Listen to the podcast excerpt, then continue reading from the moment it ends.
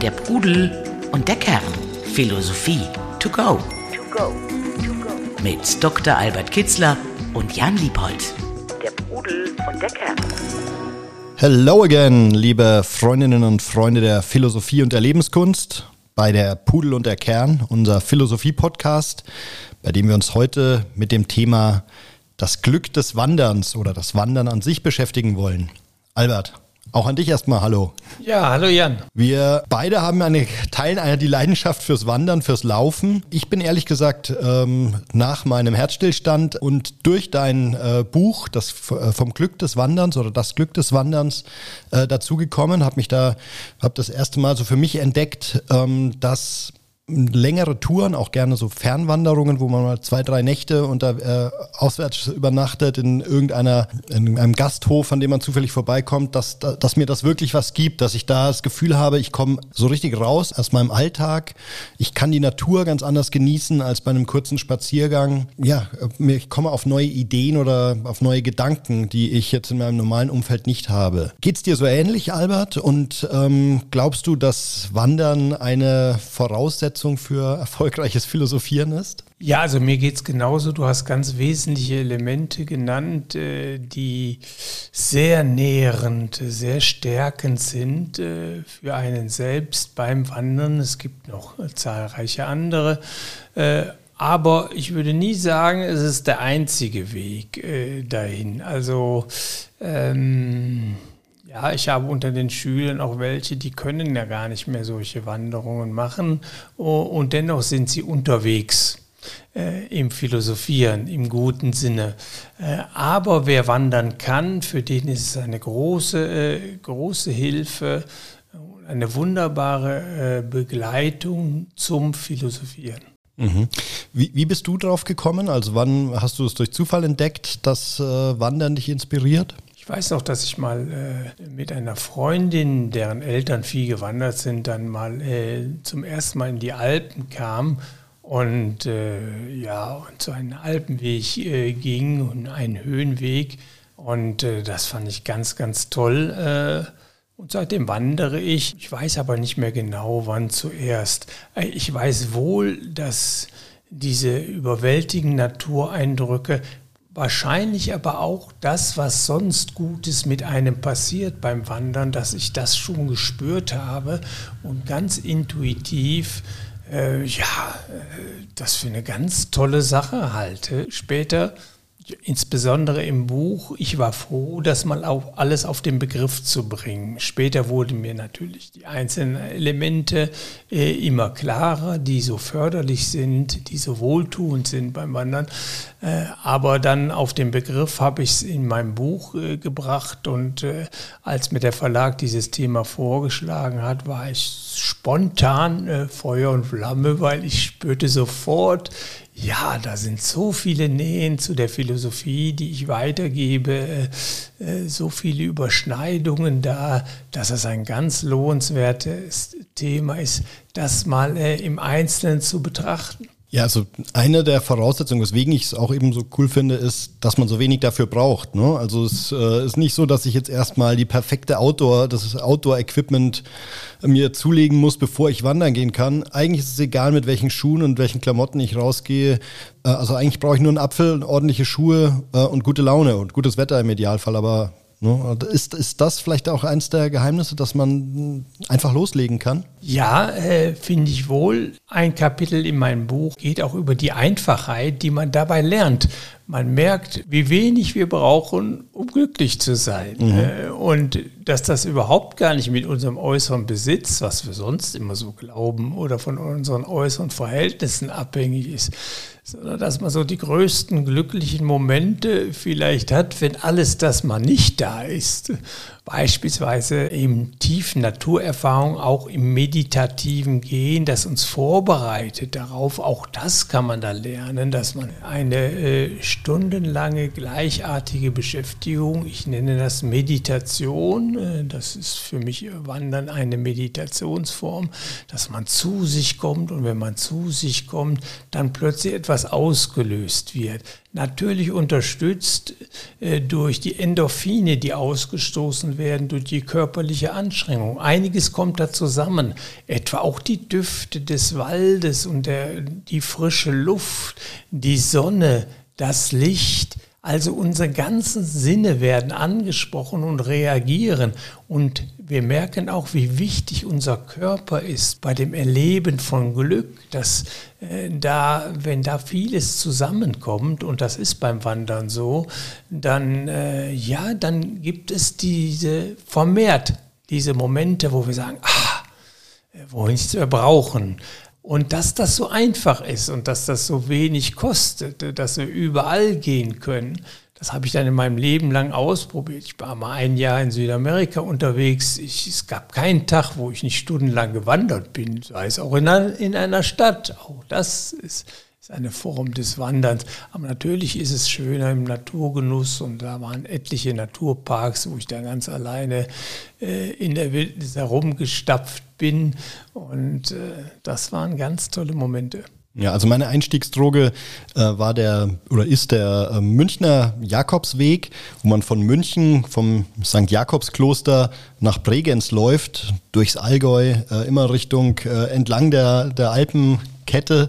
Ähm, und natürlich, da hat man ganz tolle Natureindrücke. Aber ich habe dann festgestellt, auch äh, wenn ich meinen Vater besuche in Oberfranken, ähm, auch eine wahnsinnig schöne Landschaft, die mir vorher überhaupt nicht so aufgefallen ist. Also dieses bewusste Wahrnehmen von Schönheit, von Natur, das Naturerlebnis, das macht offensichtlich ähm, was mit uns, auch körperlich, weil ich habe auch das Gefühl, dass da wirklich auch, egal ob ich da jetzt ähm, sportliche Höchstleistungen vollbringe oder, oder ganz normal und langsam laufe, dass da Endorphine, die mir, die ich ansonsten nur so von ganz seltenen Momenten beim Joggen bekannt waren, dass ich diese Endorphinausstöße oder Ausschüttungen einfach durch ganz normales Wandern bekomme. Ja, äh, und ich möchte nichts gegen andere äh, sportliche Betätigungen sagen, äh, Mountainbiking oder Fahrradfahren oder was es da gibt. Aber ich komme immer wieder darauf zurück, dass die Geschwindigkeit des Wanderns, das Bedächtige, das einem Zeit lässt zum Schauen, zum Spüren, zum Riechen, irgendwie habe ich das Gefühl, unserer Natur besser entspricht. Das natürlich äh,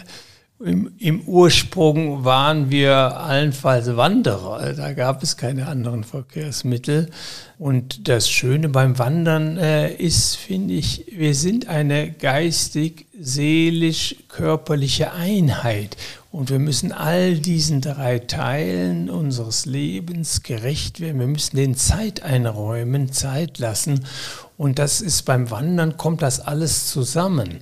Äh, das Körperliche, ist ganz klar durchs Gehen. Das Seelische finde ich durch die gefühlsmäßigen Eindrücke, die ich vorhin schon äh, geschildert habe. Alle unsere Sinne sind da, sind präsent, sind wach und sind aufnahmebereit und nehmen viel auf auch wenn uns das gar nicht bewusst ist, die Weite des Blickes, unglaublich wichtig, die Schönheit der Natur, sehr, sehr wichtig. Das nehmen wir alles auf und stärkt und bereichert und macht die Seele glücklich. Aber auch das Geistige, denn hin und wieder gehen wir dann so und denken über uns nach vielleicht. Ich habe das sehr bewusst gemacht.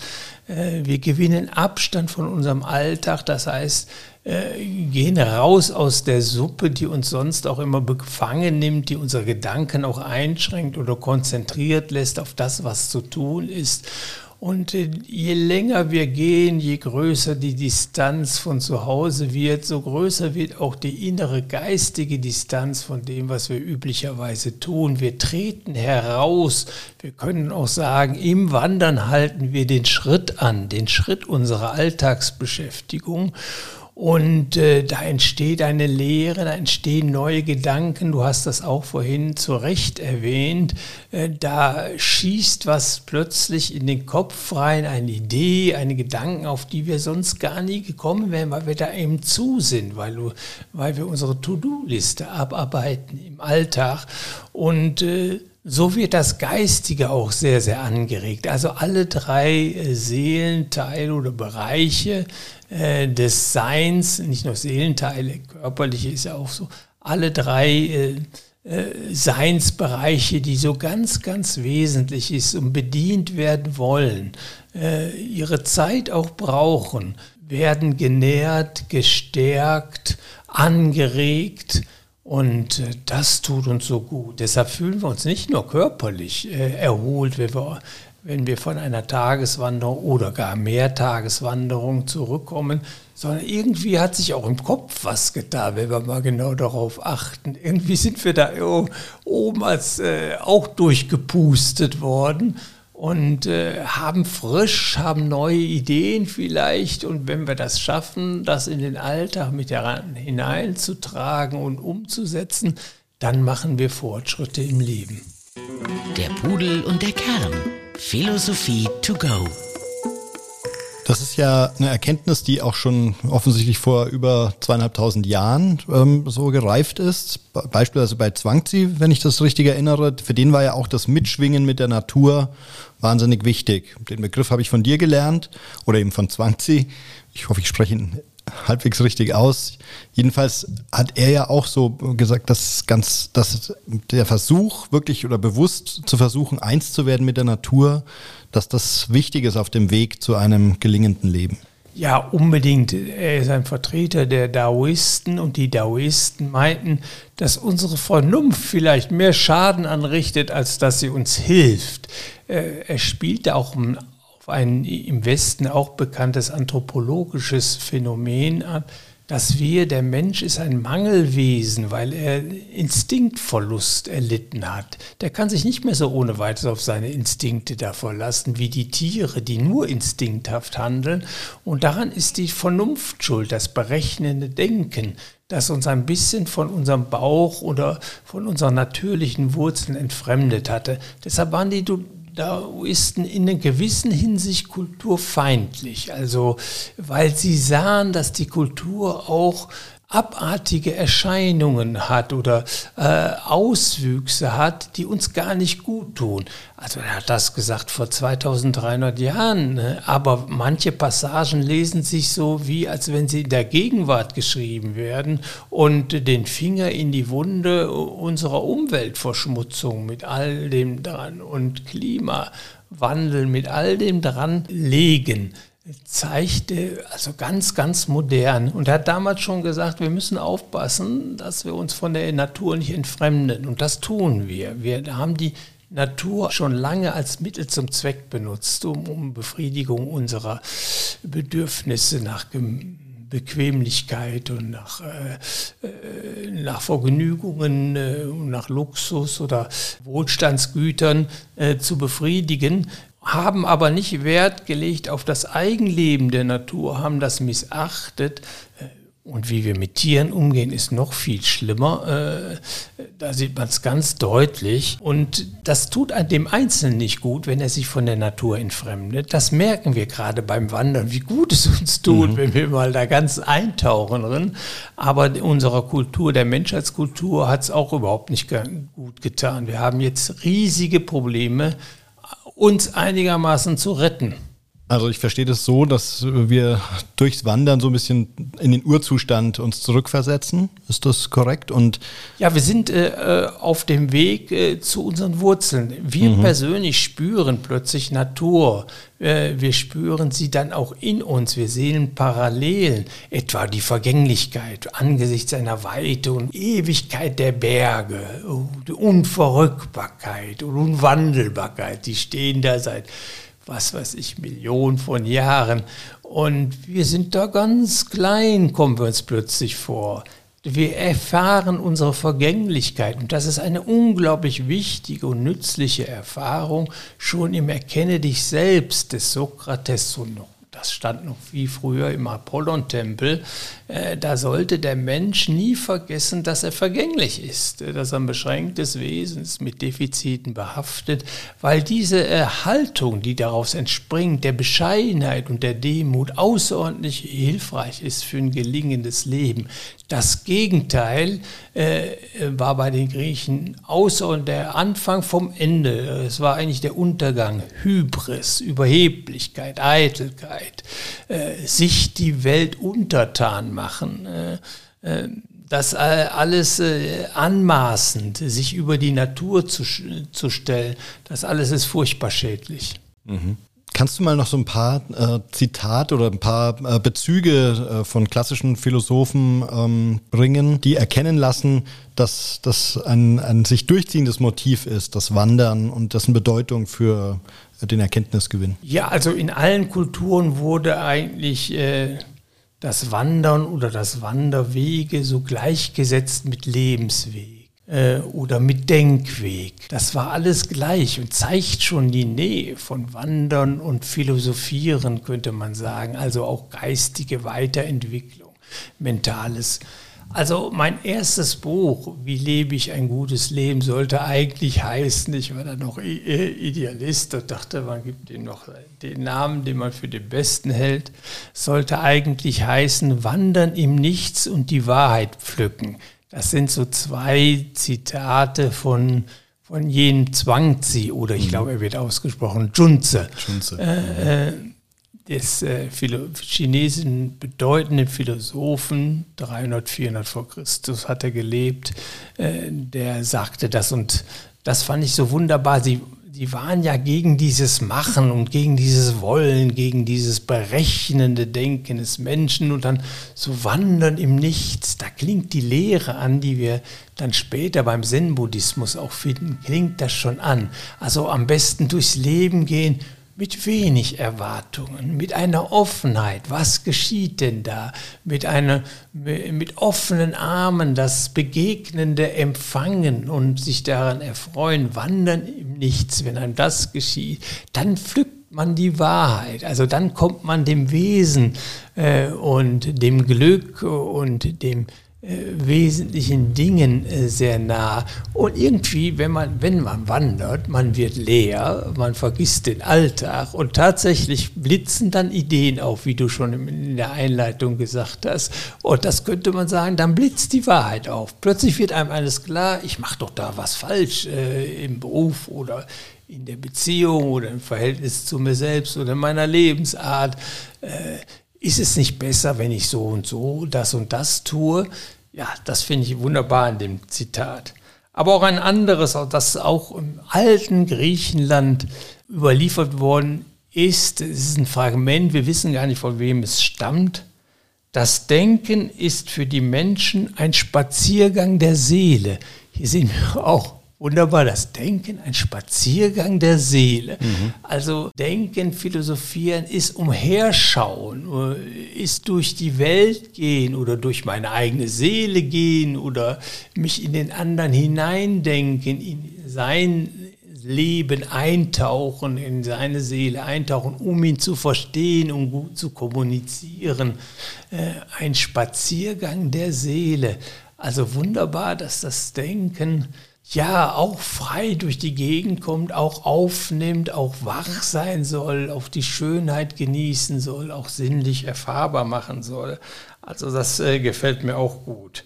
Und dann das, wir hatten das vielleicht noch gar nicht so erwähnt, was durch das Wandern äh, äh. Wir setzen ja Ruhepausen. Wir nehmen Auszeiten.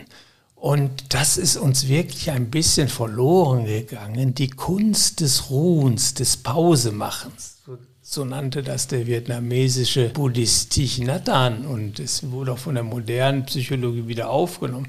Es gibt bei uns keine Zeit, wo wir einfach nur da sitzen und unsere Gedanken laufen lassen oder selten. Mhm. Äh, oder wir sollten es mehr tun, wie auch, äh, wie auch immer.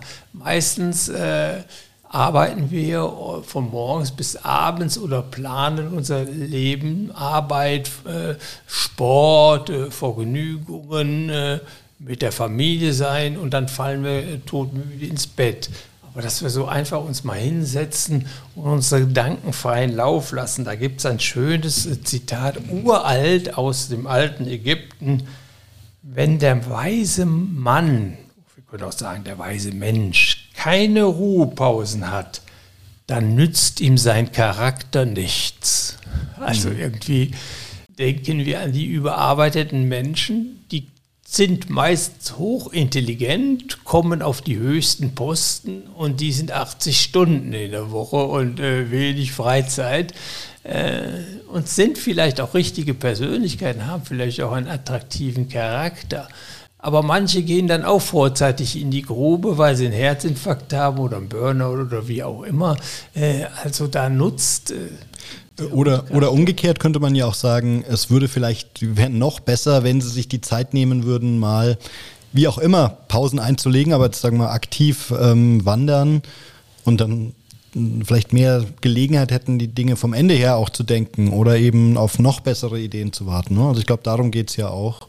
Ja, äh, ja, äh, Selbstreflexion, wo stehe ich, wer bin ich, fühlt sich alles noch gut an, gibt mhm. es Entfremdungen in meinem Leben, äh, verbiege ich mich irgendwo, fühle ich mich eigentlich noch wohl, kommen alle diese Seelenteile, das Seelische, das Geistige, das Körperliche, kommt das zu ihrem Recht, hat das genügend Stunden am Tag oder genug Zeit am Tag, genug Aufmerksamkeit am Tag.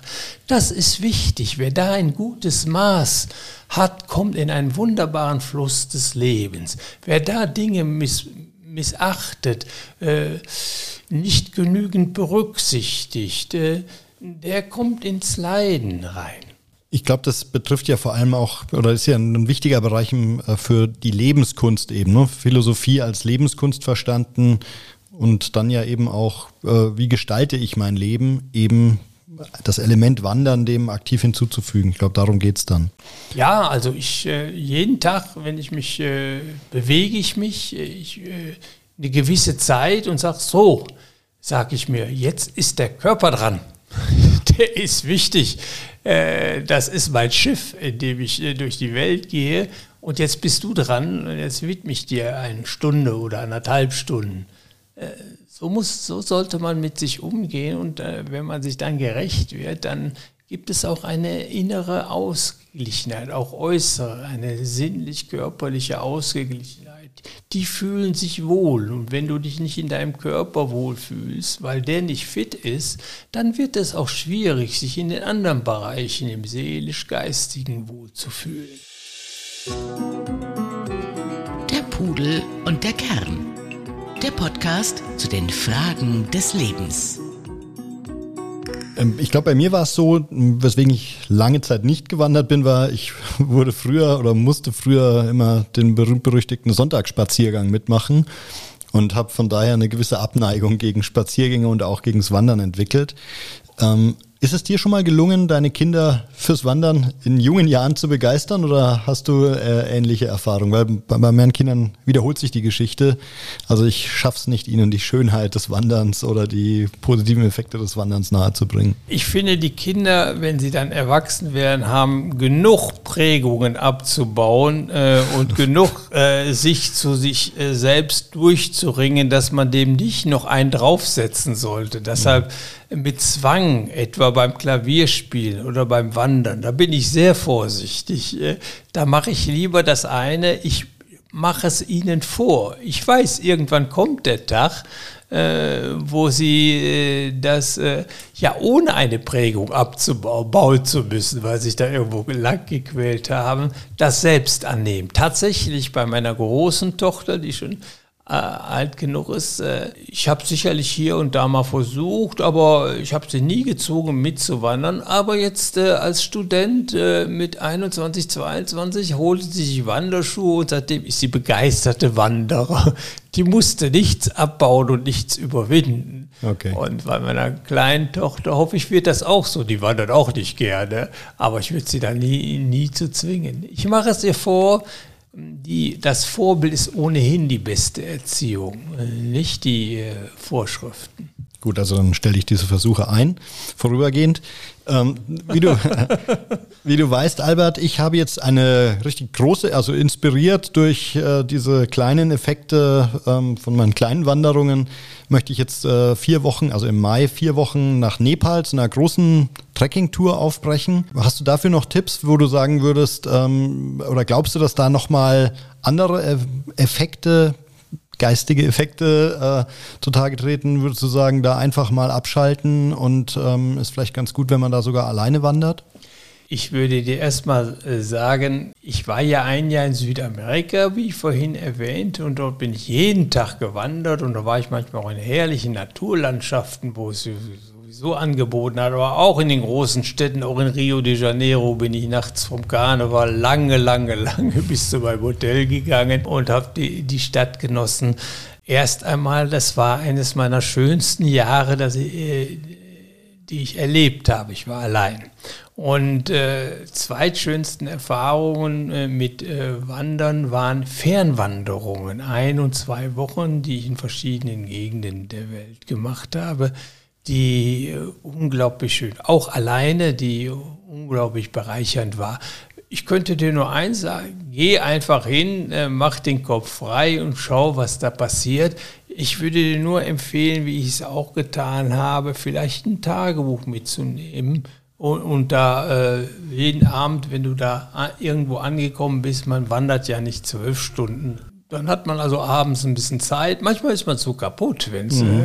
äh, also ohne Anstrengung geht's, äh, soll es auch nicht gehen und manchmal ist man dann abends nicht mehr so fähig. Aber dann da äh, irgendwie vor dem Hotel oder vor der Herberge oder vor der Hütte zu sitzen oder in der Hütte und dann das Buch rauszukramen, gerade wenn man allein ist und die Gedanken mal niederzuschreiben, die einem so gekommen sind während des Tages oder in dem Moment, außerordentlich hilfreich, ganz toller Begleiter. Du wirst merken, in der ersten Woche wirst du dich erstmal erholen, wirst du erstmal gar nichts empfinden, vielleicht sogar in ein Loch fallen. Das ist mir auch immer wieder passiert. Da fühlt man sich gar nicht so wohl, weil man vorher so äh, im Rad drin war, dass wenn man das anhält, man erstmal äh, beunruhigt ist. In der zweiten Woche äh, kommt die Erholung, dann fängt man an zu genießen. Ab der dritten Woche tauchen neue Ideen auf. Und die wären ganz gut, wenn du sie aufschreibst. Auch die Eindrücke, die du so siehst. Mhm. Einfach nur beschreiben, was du da gesehen hast, was dich besonders berührt hat, finde ich eine ganz äh, hilfreiche Begleitung. Okay, werde ich beherzigen. Der Pudel und der Kern. Philosophie zum Nachlesen.